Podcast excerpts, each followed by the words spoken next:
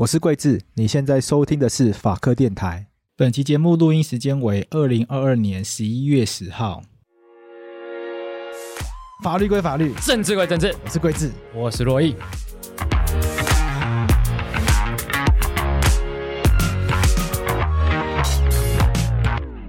我们今天这个大咖终于来了，对，大咖终于来了。哎，那讲好像讲以前都是小咖。应该说，选举的规模当然就是一定是有选比较大的跟比较小的嘛，啊、对，对，这也是事实嘛，对不对？那我们今天是邀请这个再高一点点的参选人，啊、okay, 对。Okay, 那我哎，我记得我们之前都是访议员层级的，对。那我们这次终于是往市长、县市长、对。行政首长等级的迈进，没错。对，而且今天访问的这个来宾，嗯，他所属的这个政党，也终于是我们以前都没有接触过的，对。对。那我觉得这个是一个挑战，挑战，对，因为我觉得我们的这个观众可能会有蛮多指教的，OK，对。那我觉得这就是我们期待一点这样子。没错，嗯，我们今天要访问的是台湾民众党的赖香林赖委员，那他现在要参选的是桃园市市长。是，大家好，主持人好，你好，你好。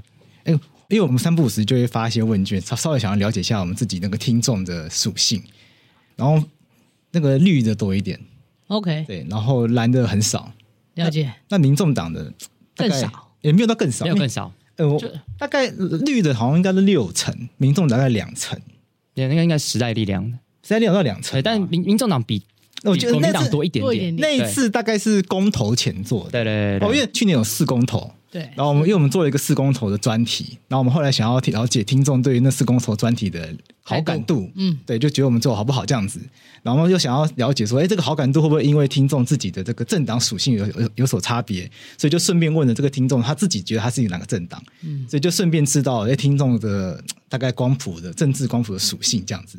哎，意外也其实也没有很意外，就发现大概听众大概有六成大概是绿的，然后基本上可以说没有蓝的。对对，会不会是比较年轻的？也有可能，有可能。对，当然，因为毕竟我们身为主持人，本身在节目里面讲政治东西，一定也有自己的立场在里面，所以我觉得这可能也有点影响这样子。所以我们听众常常会留言给我们，然后大家就会对于很想要听我们讨论台湾民众党的事情，然后就想很好奇。所以今天邀请赖委员来，就要特别挑战各种跟台湾民众党的话题。是是。不过我们想一开始想要先聊赖委员本人啊，本身的一些议题，因为赖委员在在进入到体制之前，其实本来是在社运圈运动的，对，是在劳工圈运动。可以先跟我们分享你过去的经验吗？我想劳工运动三十年回看的话，其实就跟当年解严前后是有关嘛，所以在脉络上也可以把它理解成，就是大学生参与一些社会改革哈，当时有一个。呃，期待就是说，哎，政党轮替也好啦，哈，民主化也好啦，哈，或者是说，啊、有一些过去大家批评国民党很多制度上、管理上比较威权，所以要反威权嘛。那那当时很多人都呃愿意投身社会运动，哦那我只是其中一员。那只是说，我们投身的运动比较特别一点，就是说，我们尽量不以呃蓝绿政党的统独倾向做定位。嗯，所以我参与的是比较属于不同不独的一个公运路路线，叫工委会。那所以工委会的运动轴线呢，比较希望挑战是工人的立法。所以工人立法行动，就是说我们自己来呃，也有点像以台湾自己的经验来土法炼钢。定出劳工版的一些法律哈，所以我参与的时候刚好是呃最大的一个罢工运动，叫做基隆客运的罢工。那基隆客运的罢工就挑战了劳动三法里面哈。那当时有一个就是说什么工人守法就。就是等于是该死嘛，工人守法反而没有得到任何的好处，这样子，所以照程序罢工完之后还是被解雇，类似这样。那也因为有这样的一个经验啊，所以后来我的参与公运的这个案子里面很特别，都一直遇到官场的案子啊。所以从机客工会的罢工案，我们先了解了罢工跟呃就是劳动三法啊，特别是劳资争议处理法。很多地方呢，就是效益不大哈，有规定没有用，照样解雇你哈。对，所以呃，再来就是说，诶，官场的事情，像呃，大家知道在新北的正大尼龙嘛，当时是台北县嘛，也是罢工很久，诶，一样就是该官场该绕跑就走了，劳工还是拿不到支前费、退休金，特别是退休金啊，啊，所以当时的脉络就让我对于很多劳工的这个。权益来讲，觉得国家有法律，可是没保障。那保障呢，要靠谁？哈，就是靠官方，好像效益也没有很保障，就是变成说有一个社会运动的力量来帮忙。所以当时大家都会听到很多叫做自救会的，哈，比如说正大联盟啊，或者是这个联福福昌啊，很多虽然有些有工会，但是不管是不是叫工会，最后都用自救会的名，就自己来救自己。所以早年呢，运动就很常讲自力救济，哈，自己救自己，哈，大概就是自救性的一个运动。一直到很多你看到后来，不管是反破千的运动啦、环境运动啦，啊、或者是很多性质上面弱势的，就会用自救来代表那个时候跟政府的关系。然后也因为这样子，所以一路就十几年就有工人立法的一些法案呐、啊，哈。然后也推了一些这个呃，就是可以在立院进行游说啦，啊，然后也有一些个案的部分哈进行处理，所以大概十几年、二十年在社会运动都是以工会为主，但是也因为工会有一个呃相对的角色跟力量呢，可以帮很多更多的弱势，所以才有一个类似公运的力量哦。那这大概是我的公运相关的背景跟资料，嗯。因为后来我看这个委员你的那个资历，后来在那个人民火大行动联盟嘛，对不对？对。那所以就是这个力量，等于是后来在这个在这个联盟里面去继续推广嘛。看这个联盟，他当然一直一直关注所谓的劳工议题嘛。哎，是这样子，这个倒是有趣，嗯、很少人特别问我说：“哎，我刚刚讲工会的工人立法的运动，怎么转进到火大联盟？嗯、那个就要跟二零一零年当时开始的这个五都的选举，我们国家本来只有台北、高雄，对，两都，后来有个五都。”是二零一零年到二零一四年就变六都，所以二零一零年那时候前后呢，我们大家就在想说，诶，社会运动或工人的劳工运动到一个程度之后，很多人会选择去选举啊，会参与政治。可是这个政治到底是用什么定位来看哈？那当时大概就是说，整个环境里面。有一些这个呃，不管是后期的，就是扁后期嘛，哈，扁执政的二零零八之后换成马英九嘛，哈，就是说有一些前后期政党轮替了又轮替，可是又如何呢？所以物价高涨啦，要调，我记得是高学费等等的运动又起来了，所以我们就组了一个不同团体之间的这个火大联盟，哈。不是火大党哦，人家以为我们是党，我们不是，我们就是再一次的把原来只有以劳资关系、劳工议题、劳工权益，诶，过渡到民生议题、民生的一个力量的一个串联哈，所以就有了反高学费啦，然后这个这个反对物价的这个波动啊。还有当时还包括就是选举里面有没有人要出来代表小市民呐？哈，所以就有转进成为这个火大联盟的概念。那我刚好就是火大联盟的发言人啊，所以那时候就用这样的议题在延续公运的力量到比较跨一点的社会运动力量。那反破迁大家也知道，像当时我们从零七年开始协助河岸部落。的一些族人朋友，他的这个居住地在新水区嘛，哈，所以当时又挑战了新北，就现在的台北县，跟后来在也是朱立伦在桃园县，哈，所以种种就是说，哎，让我们开始又关怀到了比较过去没有办法解决的一些长久的案子，又增加了新的呃人来参与到社会运动力量，不然他们跟社运也也也是连不起来的。那因为有这个火大的平台之后，哎，就更多人来参与成这样的一个。呃，你也可以说是一个左派的一个小型的这个社会运动的一个启蒙啊、哦。那火大的意思还是有火种的意思啦，不是只有嗯你很生气，嗯、但是还是有一个哎新的苗头要起来的意思。理解，嗯，所以哎，我可以直接称呼你香菱吗？可以，哎，香香菱，那你姐可以，香菱姐，香菱姐 年纪比比比你们长一点。香菱姐，你会你会觉得你自己是左派吗？形式上要想台湾有没有左派？对啊，那定位上，因为你出身公运的话，大家会自然而然贴把你贴上左派的标签。可是你会自己这样觉得吗？他他们对于左派的概念是怎样？我不知道大家在台湾要怎么界定的哈。对，但是基本上如果要讲左派，确实弱势的这个这个角色的关怀一直是我的主轴。所以如果用这个强弱势来看呢，哈，或者是说比较希望国家。照顾到更弱势的人，分配上更公平一点。如果用这一点讲，我是左派的。嗯，那如果是要跟国外那些比较传统性左派来看的话，因为台湾也没有左派执政的概念，对对对，所以形式上左派是怎么样可以做到让大家信任，甚至认为你的实践是符合所谓左派，那这个我觉得还难难以定位啦。了解。早年民进党也自称它是中间偏左，对。所以如果我们讲有一个中间，那就概念上说，以前国民党的是很右派，嗯。可是右派里面，你说他没有照顾呃弱势，他们没有福国利民嘛，也不见得，因为他基于统治，他他不可能甩掉更弱势的需求，所以他其实照顾到大家对国民党的概念，就是三七五减租的概念下，其实是希望说土地公平等等的，也有人也觉得他们还不错啊，嗯。但是。到应该是嗯、呃，李登辉执政跟阿扁执政，那整体上面又重新翻了一番，嗯、就是比较涉及到台湾的比较更精英的啊、哦、力量出来当同志的一个、嗯、一个集团好了哈、哦，所以那个时候呢，你说他右嘛，他也右啊，他也蛮右的，所以阿扁的中间偏左和跟第三条路线，我一直还在存疑哈，但是不可讳言，他在政党的政治里面，政党轮替是他率先的。所以民主化进程不一定跟左右有有什么实质的关系，嗯，但它是互相牵引的。不过要听起来就是香玲姐她讲的是说，其实很多的政党在执政之前，她讲白话文对，请你们翻译一下。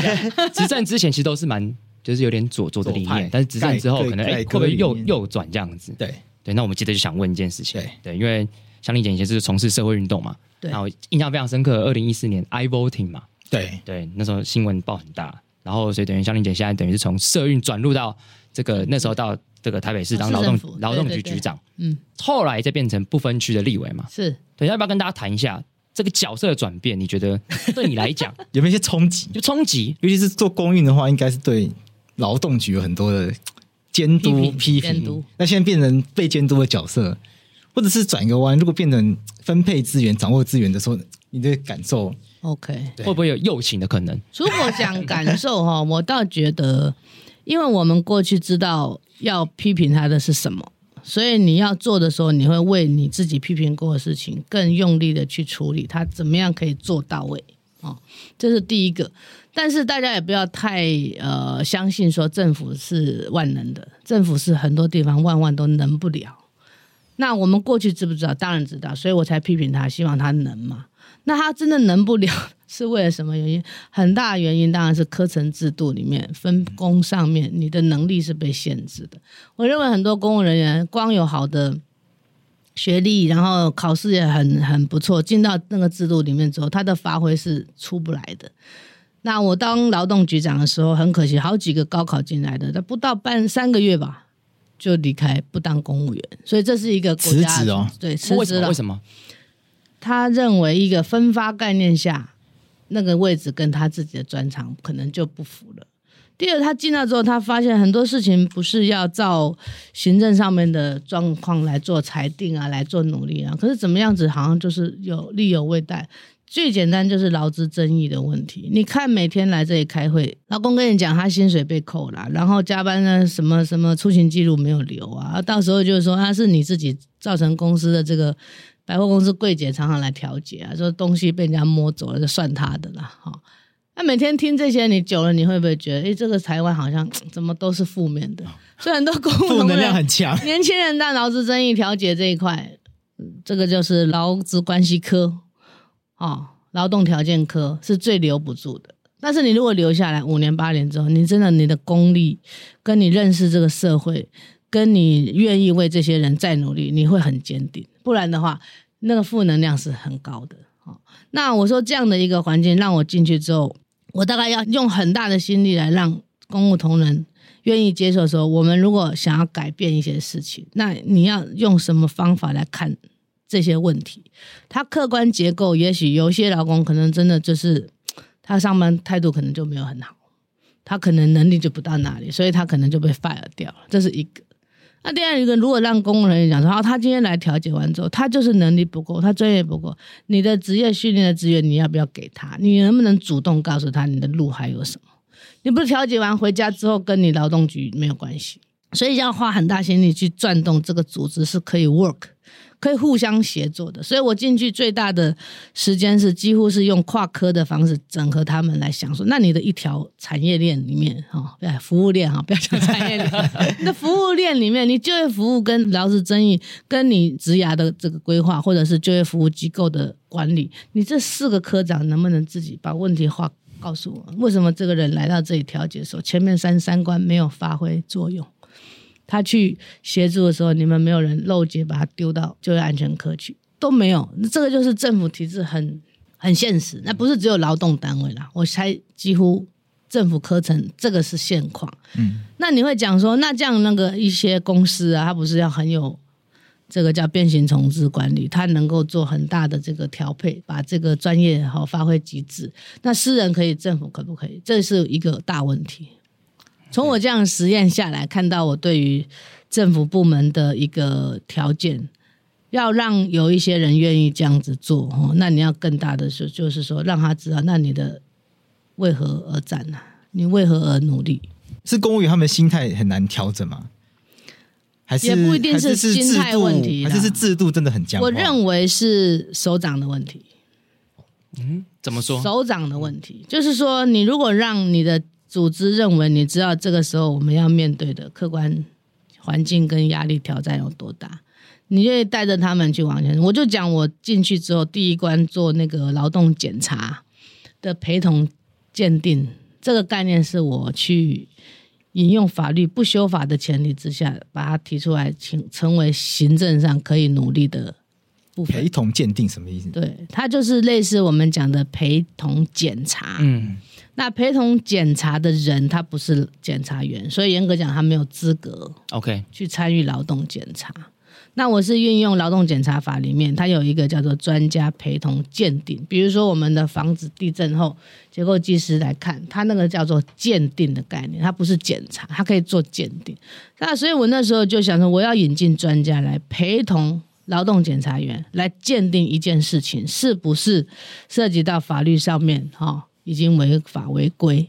那这个人民间的专家，大家都认为你可能找法律找律师来。跟着检察员，我说不行，我说这样找不到猫腻在哪里，不知道卡得抖哈，所以我说我要引进工会的人，我要培养业师，就是劳工朋友，你可能保全做三十年，我找你来帮我当检察员，可是他不是检察员，他怎么进场？他没有办法，法律上没有这一条，所以我就用检察法里面陪同鉴定，我就把这一些人培训他们几小时，知道劳动检查的程序。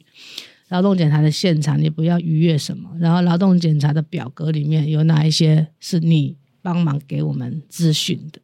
做了这样的一个新的制度，所以在应该是二零一四年上任的第一百天，我就提出了劳动检查陪同鉴定制度的一个类似行政指导了哈，也不能立法嘛，就一个要点。哎，然后就招募了一些人，分行业有银行业、医院的，然后还有应该是媒体业。科技业四个业，OK，我就邀一些人来，就是最容易出事的、最大的这个最常犯规的就业 就业人口也算集中的哈，就请他们来担任。那很多工会有时候不想嘛，就想说我干嘛跟你们政府之间 啊？真的工会不想，有些当然觉得有压力嘛，嗯、是。对啊，我干嘛得罪公司之外呢？我还帮你们政府好像如何如何，也是有了哈、嗯，对。那大部分都愿意，所以有这样的一个经验，就让我发现说，哎，如果我这样做的时候，我第一关是我要说服劳动检察员说，哎，有一个不是检察员，那是他在这一行的经验比你久，你们只是法律上可能很熟悉，可是你不知道保全业、百货业、货运业里面，如果我要查工时工资的记录的时候，诶，你有。什么现况？好歹人家帮你上个课也好，这样。哎，结果经过我几次的这个训练跟互相座谈之后，检察员他们就愿意接受有这么一个人，然后陪同检查的时候就有一个专业者也一起来啊，我们还给他做一个检查证。那所以终究就是这样的一个。呃，经验让我们走了两年嘛。我第一年做，第二年再一次好复查，然后初查复查到第三年。那我说为什么首长经验，就是说你首长如果觉得说，哎，这个 idea 不错，交给你，然后你下面的人接气了，帮你研发完做了，你也不在意他。做完之后呢，你也不觉得说这个这个制度有没有可能再落实，甚至要在地方设立自治条例，它可能就只是一个 idea 嘛。那你如果一次两次都已经做出一个模式了，今天你离开了，他们会觉得，哎，这制度是不错。所以我最后留下什么？我留下一个重新制作劳动检查记录表。你用不同行业，你做出四个行业的检查记录表，然后你可能做了一个 know how，就是说，当你要检查银行的时候，你可能要到什么部门去要求提出什么资料，那这些资料可以来作为你检查时间，还是特休，还是补休等等。嗯，这个不能告诉别人啊，对不对？对。但是检察员你要。别人在懂啊，不然你去检查，就像调查局一样嘛，哈。那所以那时候大概就有这样的一个。呃，经验让我发现说，你的首长的态度跟能力是一回事，但是你对这个制制度，如果你觉得它可以改变，你想要改变的事情，你要跟你的同仁之间、公务员之间达成一个很深的信任。就是第一个，我并没有让你的专业好像比人家差，但是你如果对于这个人家提供给你的资料或经验，吸收成为你自己未来的工作，那谁在自己当局长，他都可以 work。嗯，我大概是用这个方式来。带大家，我也是建议说，有一些人如果觉得这样的一个方式不错，你今天只是个科长，你也应该像局长这样；你只是个股长，你也可以有能力，但就是你自己会觉得，哎，这样子改变做事的方法还不错。所以后来有一些股长或科长啊，他如果在这个地方上也提出好的方法，哎，那自然他以后公务员就是要有办法升迁嘛，对不对？想办法升高一点，那这个当然是一个很好的做法。所以是因为这样子的经验。香玲姐觉得首长的态度是很重要的，所以因此你想出来选首长吗？有部分的，你怎么这么容易就把我的想法贯穿起来？我应该说，行政要做事是很辛苦，嗯、但是行政要做事就跟你想说你觉得要改变这件事情才连得上。那你监督也好，你民意代表，当然我们都可以指出很多现象，我们也可以指出你很多不足，我们也很可以批评你没有用心。但是你自己如果真的有那个能力，想要做事情的时候，那你只能在行政上去努力嘛，你去争取那个位置。所以不然，二零一四年我也不会去争取劳动局长艾伯廷，嗯、不然我我我去争取艾伯廷。成为局长，就是说我们在行政角色是要才有执行跟实践的基础，去给人家看到。那如果做的不好，搞不好第一年就再见了嘛。嗯，嗯，那反正科批也就让我试嘛，第一年、第二年哈，当然压力都很大。但是我说这件事让我看到，行政首长是有这样的一个 power 来做事情。嗯嗯。那刚才都提到科批了，那我们就想问一些挑战的一些问题。嗯、对，因为。香伶姐现在是台湾民众党嘛？对，那这次也是代表台湾民众党出来选嘛？可是刚刚就是听香丽姐讲她整个过程当中的一个一些从以前公运到现在一些事情，其实能选择的政党应该是应该很多。对对，那为什么会选择台湾民众党这件事情？我觉得这也是蛮多观众蛮好奇的，因为对我们来讲，像我自己，我可以很坦白讲，我就没有很喜欢台湾民众党，因为我觉得很多的价值可能并不是论述这么清楚，所以我们会很好奇。对，因为你的左派理念。从过往到现在是很明确的，那怎么会选择台湾民众党？为什么要选择跟随柯批这样子？应该是说没有特别想要加入别的党。以前那自己也有没有想过要组党？也有，但是我对政党，不管是左翼右翼的人，我其实也蛮失望的。不是左翼就进步到你是可以做人民呃信任你的。终究还是人民会不会选择你嘛？哦，你政党的目的就是，哎，我们还是要执政，所以人家投你，人家信任你，人家喜欢你哈。所以用左翼或者是用颜色这件事情，我一直觉得是台湾还没有很呃成熟的民主经验呐，哦，所以它当然是一个标签，标签我们自己在哪里，然后大家来跟我们一起，好，这是一个一开始跟大家。讲白话就是结缘嘛，哈，要结缘，所以我在左上角，你在左下角，你在右上右下，这无所谓哈。但是我说我自己不是很想要组组党，或者是很想要参加政党的话，也跟我们自己在解严年代的那个时候的认识也有一点关系，所以我很排斥国民党嘛。OK，就是说这个排斥不是国民党对我们有很大的压迫，没没有带到这种，因为我们那个年代人也没感受到太多。但是你会有一个历史上认识，就是说，哎，这个党就是过去到现在能让你觉得，哎，他不是你很喜欢的。嗯，即使你不是左派的人，你也可能不喜欢他。对，啊，这是很简单的。那民进党的关系就是说，他们很多人像现在在立院也有很多人年纪跟我们差不多的，他们当时也不是直接选择民进党，可是他们有共同一起组了那样的一个党，或者是加入了他们的阵线，所以形式上他们一起的，这也无可厚非。所以我刚刚说我们参加公运的时候，也有个很特殊的时代背景，就是哎，还有一个不是蓝绿这件事情啊，就参加了，所以在运动上一直定位上是这个。那为什么到二零一四年当了局长？哦，然后柯批要组党哦，那我觉得性质上是这样。我自己在看的比较是亲民党跟台联党，怎么说？他们不存在，嗯、他们为什么不存在？嗯、然后他们为什么想要在国民党里面有机会成为新的一个小的力量？所以一定是党里面党中有派嘛，对，派中有戏嘛。嗯、那戏里面一定有什么差错了，或者是什么事情搞不定才出来。这是一种可能，第二种是说，哎，政党搞不好本来就要这样子，就是百家争鸣，然后他还可以包在一起。那所以，我那时候看柯批他一个医生啊，然后他当市长，那前前话不说了，就是他以前跟国民党应该就是算很近的关系。哎，我说他讲的一个所谓的这个柔性政党啊、哦，这个你们两位可能会批判的比我多一点。柔柔性这件事情到底可不可能存在？嗯，OK，因为台湾的两极对立。蓝绿对立是单纯的，让大家可以很清楚进入角色，然后就找找到位置，摆的好好的也没关系啊。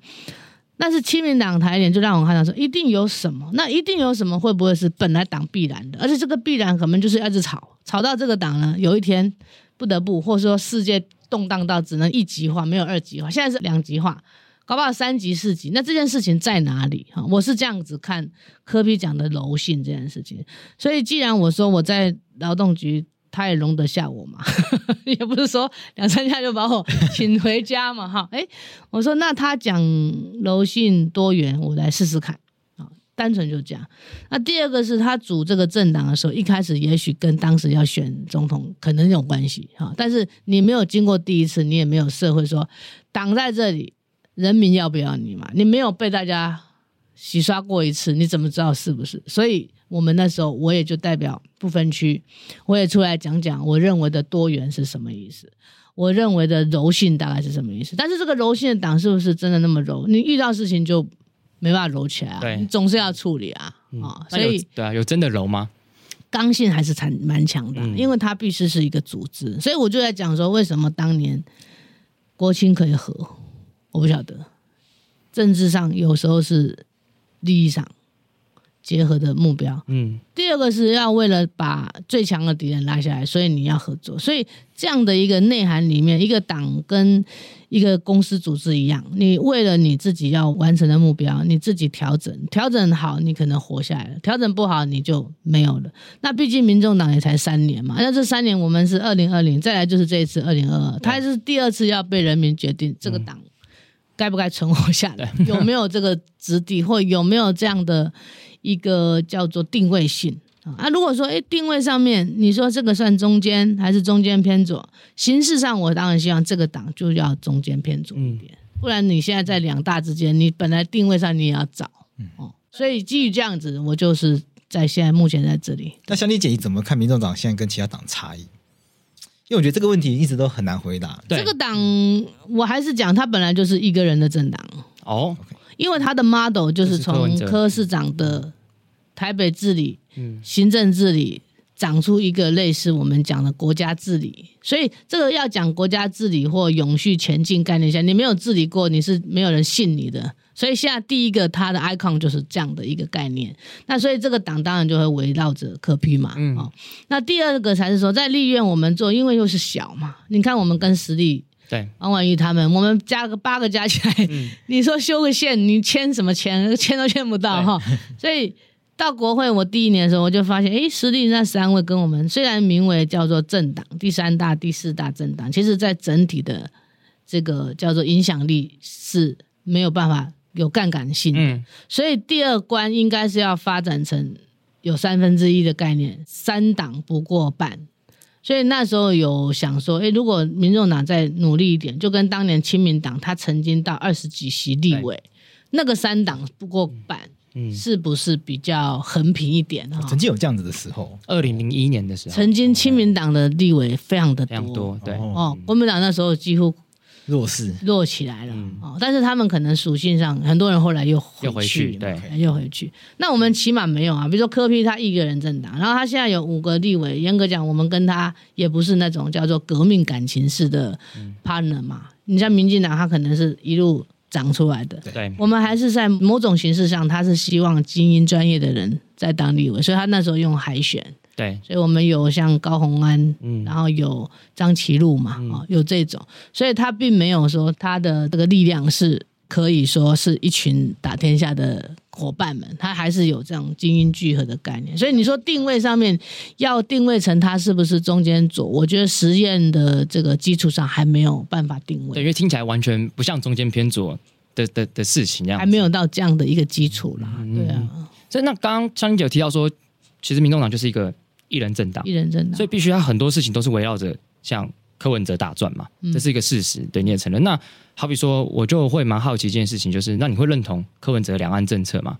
或者是说更进一步，就是对，如果你今天当选了桃园市长，那你会同意跟随柯文哲两岸政策跟对岸去做交流吗？如果要讲两岸的交流。政府之间的交流现在只剩地方政府，这你们都知道。嗯、那为什么地方政府可以，中央政府不可以？当然就是国家主权定位的上位概念下，中央政府它怎么样，它都只有透过一些像海基海协嘛，哈，对方也不承认。那地方政府可不可以去做交流？当然可以啊。陈菊在当这个高雄市长的时候也交流啊，赖清德当台南市长的时候做得更好啊。所以交流的定位要看你是基于什么样的形式跟目的哈。那如果说是因为这样的一个城市级的论坛，然后又是因为首都，所以大家对于他继续办，然后他的一些话语就认为说他好像是比较轻中啊，比较涉及到这个呃不是很主体性啊等等，那我是完全不能接受的，因为我在台北市政府劳动局，我看着他们。每一年必须要跟对方谈的议题，然后如何做折冲嘛，然后包括我们为什么要去看人家进步到那里的时候，我们还能自己关起门来说台北是很强吗？这不可能的事情。这是第一个，我觉得从亚洲的国家城市竞争里面，我们台北是没有办法在很多的情势下锁起来的，这是第一个概念。那第二就是说，中央的政府在讲新南向的时候，它是对比于。大陆这边的政治发展，新南向并没有太大突破，所以经济上你台湾跟大陆百分之四十的这个经济依存又是事实，所以不要再用这样的一个概念去开始讲说某人意志不够坚定，主体论不够强。嗯，我还是认为主体论这件事情，如果基于你现在够强大，你去用这个去跟人家做 bargain，你去用这个去攻击，fine，OK 的。我们现在概念上是你经济。整个整个脚哦，整个脚了，嗯、身体不要讲脚了。还有你去看各个工业区的产业链，没有一个不跟对岸有勾连的。那你地方政府在这个地方去强调说，哎，我们跟对方是怎么样，所以我们必须要做很大的切割，你做不来，你也没那个可能性。嗯、那行政，特别是中央政府跟地方政府，一种我认为哈，过去我刚刚讲为什么陈局可以去，赖清德可以去。连谢长廷也去过，对不对？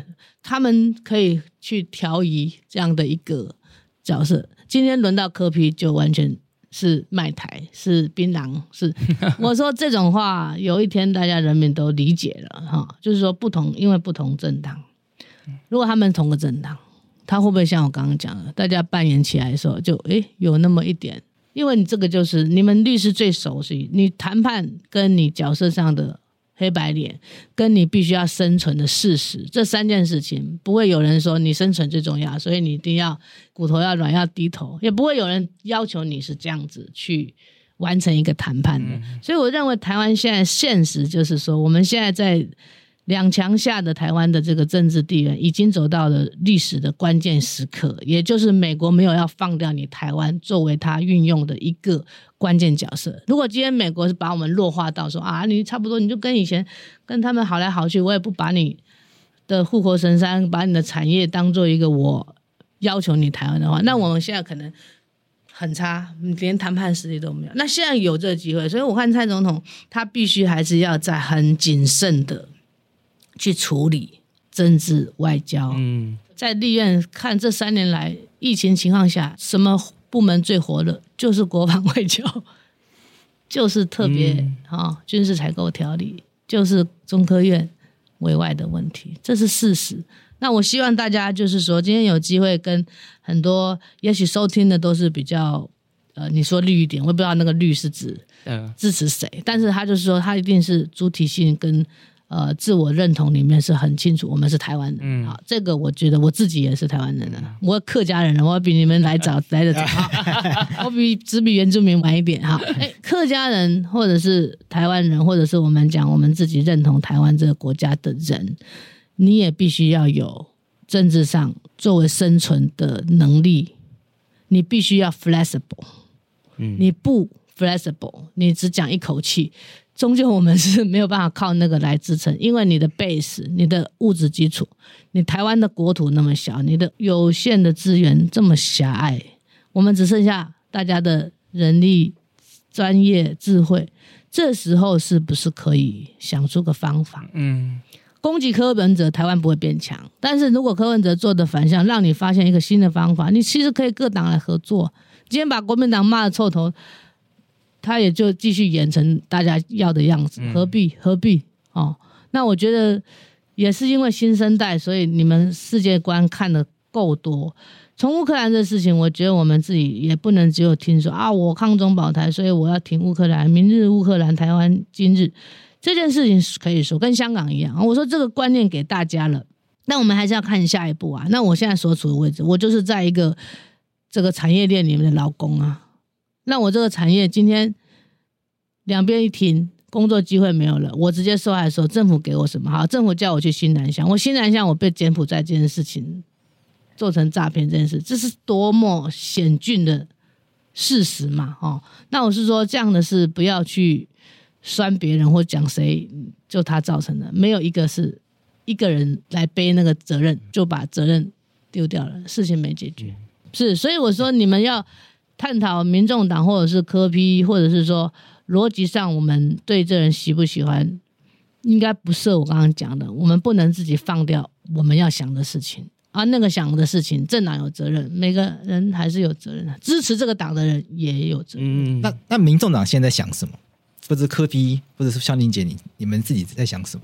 我想，如果是涉及两岸的政治，我自己哈，因为我自己在国会。我希望蔡总统跟整个执政的团队哈，如果说在跟美方的经济利益里面真的可以保全我们十年八年的话，你亲美啊，更亲美，我觉得 OK。但是要把这个说清楚，经济政治利益 OK。什么叫经济利益？什么叫政治利益？够清楚。你要亲美，我觉得我们也是啊。你说今天国民党会不亲美？不会啊。所以这是一个公约数里面的共识呢，还是要把共识推成各政党的公约数嘛？谁来做？国民党不会做，民进党不会做，民众党要不要做？民众党可以来做，虽然很小，是五席没有关系。但是我刚刚讲，这是一个必须要有政治合作嘛，嗯是政治地图里面。今天刚好我们第三党啊，如果今天是时代力量第三党，他搞不好他也要有角色，所以这是一个。可以去面对的事情了，嗯，也该了。不过刚刚江玲姐有讲到说，因为现在民政党毕竟是一人政党，另外一个批评就是说，大家觉得会不会就抓不住柯文哲？对，因为变成说柯文哲的的这个想法想法会贯穿整个政党。因为江玲姐嗯当过他的属下嘛，嗯，你们怎么跟他沟通？因为柯因为柯市长他的脾气从媒体上大家看得出来，他很很硬，对，而且从刚刚听下来，就你的很多想法。跟我们所理解的柯文哲想法，我觉得其实很多地方是有点不太一样的。对啊，那怎么去做沟通这件事情？我想这个还没有办法说。实际上，因为我们掌权跟执政的角色也没有到那个地方。我只是想说，因为我们从社运来，我们关怀台湾，我们比较焦虑这件事情。你会想很多。我们民众党可能很多人并没有特别想这件事情。哦，就说这个党里面很多年轻人，他可能就是喜欢说我们台湾有一个比较清新的政党啊等。所以两岸这件事情，你说是不是民众党很核心的主议题，并不是。事啊。嗯、哪有一个政党把两岸当主议题核心？很少吧？啊、哦，只是因为今天柯 P 他在台北市有这个角色之后，他自己在一些发言上让大家觉得这好像是民众党的主议题、主旋律，并没有。我只是说，在国会我看到我如果以我的角色，我在国会我们有第三大党，我可以跟时代力量发展成说政党来对待刚刚讲这个棘手的问题，因为这是美中台。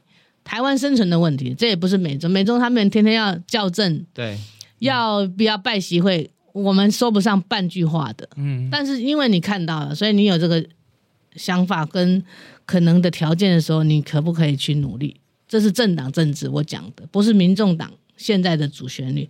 民众党现在的主旋律就是说，我们要长大一点。嗯，现在还很小啊，超小，所以要长大一点啊。所以我们希望在地方的选举、议员的选举。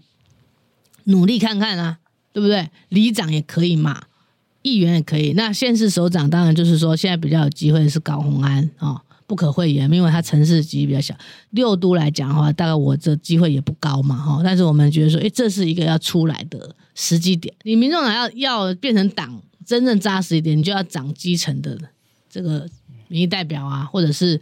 现在是没有区长嘛？以前什么乡镇长对代表对啊，现在现在没有哈，所以我们就选里长、选议员、选市长，嗯，大概是这样。所以主旋律还是这个。两岸那个是你们两位 基于对科批的好奇，或者说基于对科批也有一些你们主观的看法，因为都透过媒体看啊，对，因为都是从媒体上看啦，对，没错啊，嗯，所以很多人可能觉得，哎，他的想法做法好像比较不不符合现在我们国家的主 key，但是要不要有这样的人的？想法来刺激大家想，那我从政党竞争、政党合作的角色，这是我的看法了。那我们就往下问，那为什么香丽姐会选桃园市来参选？因为像香丽姐刚刚提到你是客家人，怎么看香丽姐是苗栗苗栗人，那怎么不选？那可以选苗栗？但他当时会不会比较有亲缘地缘关系？桃竹苗啦，当时桃竹苗都有在考虑。哎，那怎么会选桃园？刚刚讲六都，我们没有人嘛。我们没有派人要在六都哦，理解，这是个策略吗？这是一个这个气魄哦，气魄就没有那么气魄，因为这个 仗还蛮硬的。我自己是希望民众党慢慢长大，嗯，然后民众党有机会成为台湾。我刚刚讲，如果三党真的不过半，不要像亲民党或台联，就是哎，真的是从两党里面外溢长出来的，那是一个哎，好像真的从。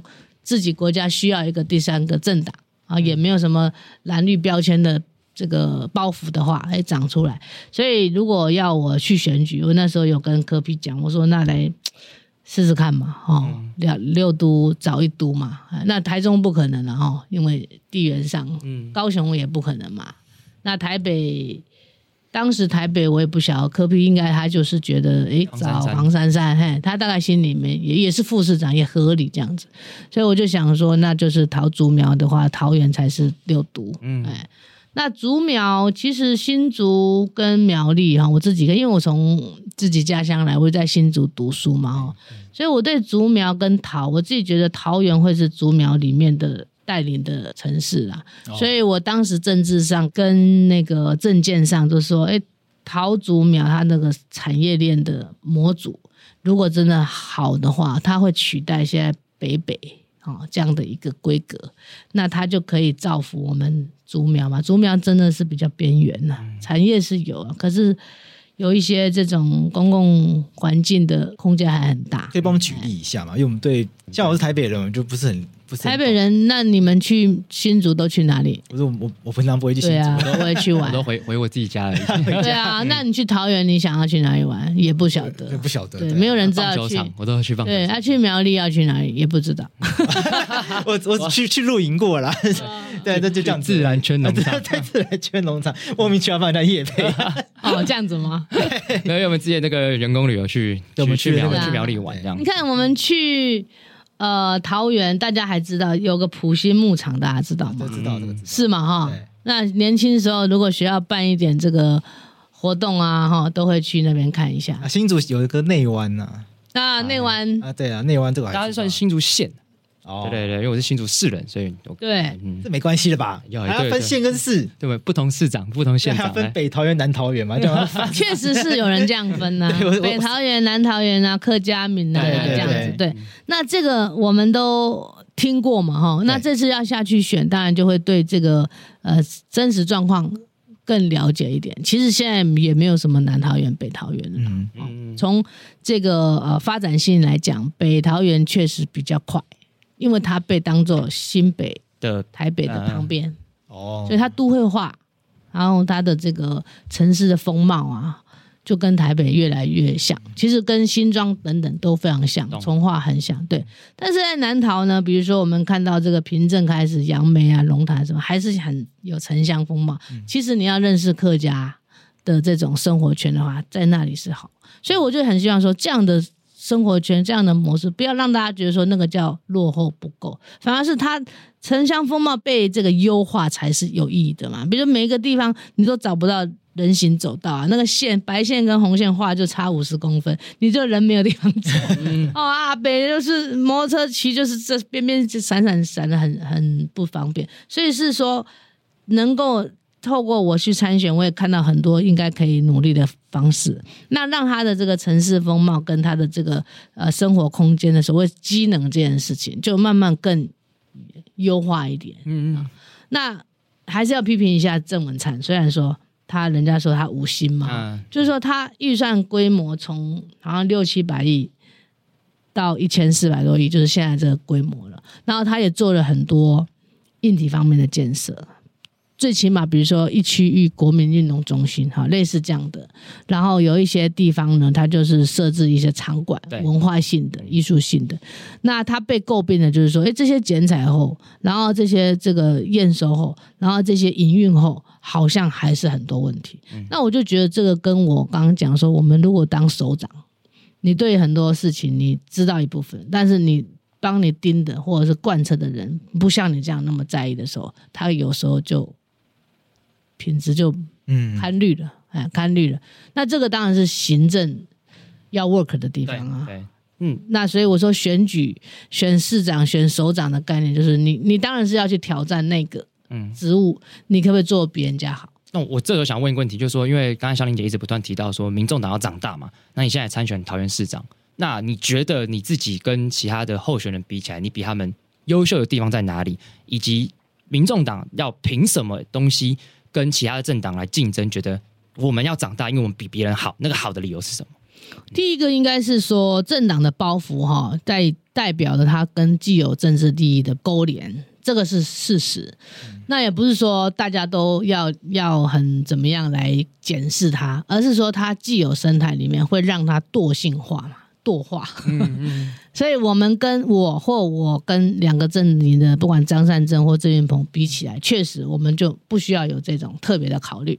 那这样的人进到行政，他也不用照顾特别的利益啊，这是很现实的差距啊。但是你说市民会不会因为这样就觉得你们很不错啊？哈？可能就会选你吗？对，嗯、第二就要看能能力，嗯，嗯能力上，我说我跟郑运鹏、跟张善政、郑宝清，我先不讲了哈，因为他用无党的方式，嗯、所以说如果我跟他们两位，我们还是有政党嘛，所以第一个政党我们比较没有包袱，第二个就行政经验能力来讲，我们也不是完全不懂行政，嗯、我们也做过可以改革的经验，哦，这个是第二个。类似说，我们这次推出来，比如说以推出我为例，我们不是说随便找一个人来选这个市长，六都的市长，因为他毕竟就是要有经验值的啊。那第三，应该就是说，如果桃园市民现在的啊、呃、组成已经没有用南北桃园来看，嗯，已经比较没有用民客来看，那是什么东西来看呢？我认为桃园现在要晋升为，我刚刚讲台北如果是国际城市。国际首都，它过去担负的是政治历史角色，经济政治角色就是桃园，不然就是新竹。它有港口，还有机场，然后它有一定程度腹地来做产业链。所以这样的一个城市，如果这个时候有机会让它治理得更符合我们讲，不要太被政治所框住。所以我们一直讲治理永续。多元，在桃园有没有被理解或接受啊。我可以做多元城市啊，为什么同志游行只能在台北办？他出了台北就办不了，那个深刻的刻板印象就把你运动给扼杀掉。没有人办法有制造我一个多元的城市在台湾的话，那太可惜了。那桃园当然有机会，我认为他移入的人也越来越多嘛。对，渐渐的他会展现出一个比较年轻的可能性。那年轻就两个嘛，一个实验性很高，第二个它的多元性他就接受。嗯，你如果说是比较竹苗哈。或中南部的话，那个刻板性可能还是很深，你很难去讲你是一个国际城市要有这样开展性的这个前景。那桃园是有这个前景，嗯，是。你对桃园未来会有什么想象吗？我已经讲过，我要三 C 城市。我的 C 三个 C，一个 chance 嘛，机会哈，机会均等啊，机会活泼的有个 chance。第二个 C 是 convenience，是便捷的、便利的，让它这个机能哈能够优化它，用数据的方式、科技执法等等都可以用 convenience 来象征嘛。第三个 C 是文化的哈，就是 cultural。那我说有各种族群的人呐，有各种文化可以。保留让它呃更有意义的地方，所以我这个三个 C 呢，我是希望说，哎，最起码我在桃园机场一下来的时候，我们机场里面有一个桃园馆，然后最起码让大家知道说桃园有什么地方啊，不然像我们两位主持人就说讲到桃园要去哪里，都没有人答得出来，对不对？对，都路过而已嘛。嗯，不然就是我就是去棒球场哎，嗯，再来就是出国会经过机场，嗯，所以我说，哎，在桃园有个桃园。然后第二个桃园的商圈是未来他要做一个地方型工作机会产业链要努力的地方。你讲到商圈，你可能会想到台北什么西门町啊，对不对？台中你一定会讲到逢甲，可是桃园的商圈大家也没有很深的印象。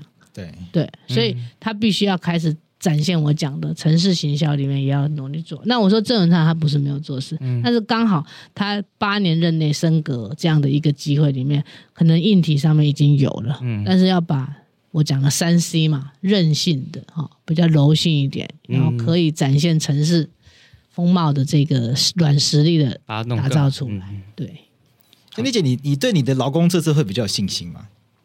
我相信我劳工政策哈会比较刚性一点哦。怎么说？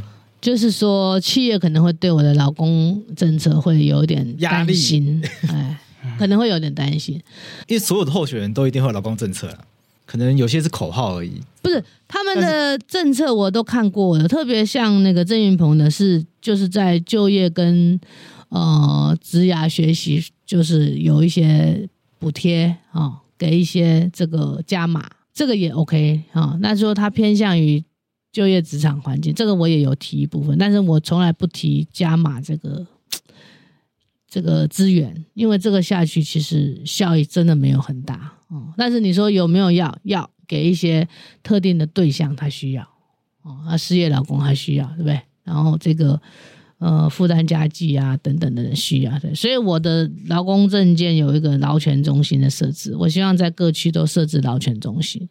那我也跟很多劳工谈，他们其实第一时间就是很需要有律师咨询，有专业意见，然后有人让他知道说他的权益在哪里，然后让他过程里面知道他还可以怎么样往前。那他结束这个劳资纠纷或者是劳动权益之后，他还知道下一关啊，他要工作啊。他要有自己的这样的一个期待啊，留在桃园，那不然他就要找别的地方工作。所以我说，在地就业、稳定就业、充分就业，大概是这三关里面会是要打造的一个基地。那我就是跟其他人比较不一样的地方。比较刚性是指你会比较认真劳检吗？他一定要做专案性的劳动检查。那桃园跟台北差别在于，桃园的服务业没有很多元，但是它的产业很集中，比如说它的物流业。物流仓储业，它就是很大一个。那物流仓储业是这几年里面就是劳动血汗的地方。哎，那第二个当然就是它制造业里面有一些劳工安全做得不到位，常常发生工厂大火啦或等等的，对不对？那这些都是专案检查里面会加强的。嗯，所以刚性也不是坏事。刚性应该是好事，当然是对，要看是谁啦。因为企业不会不好啊。嗯，他以前可能知道，但是他们的。治安人员在公司内也没有地位啊，人家也不理他。那如果我推把这些人在公司内发挥作用了，在工厂内发挥作用了，那自然城市安全就有人把关。嗯，我相信是大家相辅相成的。嗯，哦，对了，有时候那个公司内这些治安的主管，应该不会是老板，可能不会很重视他们的声音了。说可能要预算，老板不一定给。法律上是要求要配，对。那专业上他们也有。那公司就是要他们来做配置上面合格嘛？对，你要去做标案，你要去谈生意，这是基本的。但是他们的专业有没有人重视？你政府如果重视，他企业会跟着重视。嗯，对，所以要有人。这很现实嘛？对，因为他确实是帮公司，他就是要把很多的预算来做这个安全啊、检点的方面这样子。嗯，那因为今天其实我们主要会找肖英姐来，是因为我们希望每一个政党都有一个的声音在我们节目上。嗯所以，所以最后还是想问说，因为你刚才有一直不断提到说，想让这个民众党扩大，对，让大家就是当选的越多越好，对。那最后要不要跟大家分享一下，就是对于民众党未来展望是什么？就是要怎么证明这个党可能比其他党就更优秀这样子？一个政党如果说他专业价值里面是说，哎，他对于民意哈，还有他讲的这个专业，然后再加上他的治理的理念是为大家的。那我觉得这样的党能不能得到大家的认同跟支持，在选举里面就是检验。嗯，所以未来展望当然就是说，诶，虽然我们不会去讲那种 比较过去大家认认识政党的一个印象，就是说，诶，他标举的是很核心的，比如说他就是爱台湾的啦，或是他就是有一个这个国家。上位理论的一个认同在先，然后才有这个啊、呃、分门别类的一些特定人，比如说你是社运的，你是妇运的，你是啊、呃、那个专业的哦，你是啊、呃、商业的哈，就是说这个开枝散叶呢，在目前民众党并没有用这个模式去。招揽人才，我们现在来的议员候选人也好，或者是里长候选人，大概都是说，诶，他对于柯 P 的理念他支持，嗯，他也认同民众党讲的，我们要蓝绿之外哈，不要太多这个政治上好像就是去分敌我啊，然后再来就是说，诶，这个党就是说他现在还在发展中，所以他在人才的这个培育上，他是愿意给机会的，所以素人参政非常多，都素人，嗯，严格讲，我马剩半个。起码我选举是第一次啦，真正的选举，所以大家都是素人。那这个党这样子，你说一开始有没有让大家觉得哇，都很强、很有理想、很有抱负，看起来比较是一般庶民性质的一个参政，想要来跟大家成为一个伙伴，然后努力推动，这个确实很现实。所以每一个人的选举的方式啊，都很。很简单，OK，背个气球啊，走在路上发发面子啊，哈，这样。所以你说这样的一个现实在，在呃今年选完，大概就会比较笃定说，哎，这样的一个小党发展性，哎，是不是值得值得说，哎，大家会更愿意把这样的党努力成长？那不然的话，成绩不好的话，也许就就很很难讲说你下一步要做什么大。Okay. 改变大格局、大气度哈，但是该努力还是要努力啦。好，像我自己的选举 就是要很努力，然后不管票开的怎么样，被检验我们就接受，因为这就是台湾政治。我认为现在是二零二零嘛，大家都在讲二零三零、二零五零了，很快就到。那所以一世代到下一个世代，你这个时候台湾有一个新的政党来也是不错啊，试试看。啊，总不能都没有，嗯，那也也就是顺着他们两边这样，我觉得也有点太轻放他们。好啊，我们今天很感谢小李姐来我们节目，谢谢，谢谢，谢谢小姐，选举顺利，真的谢谢，剩十几天了，对，加油加油。好，谢谢，谢谢。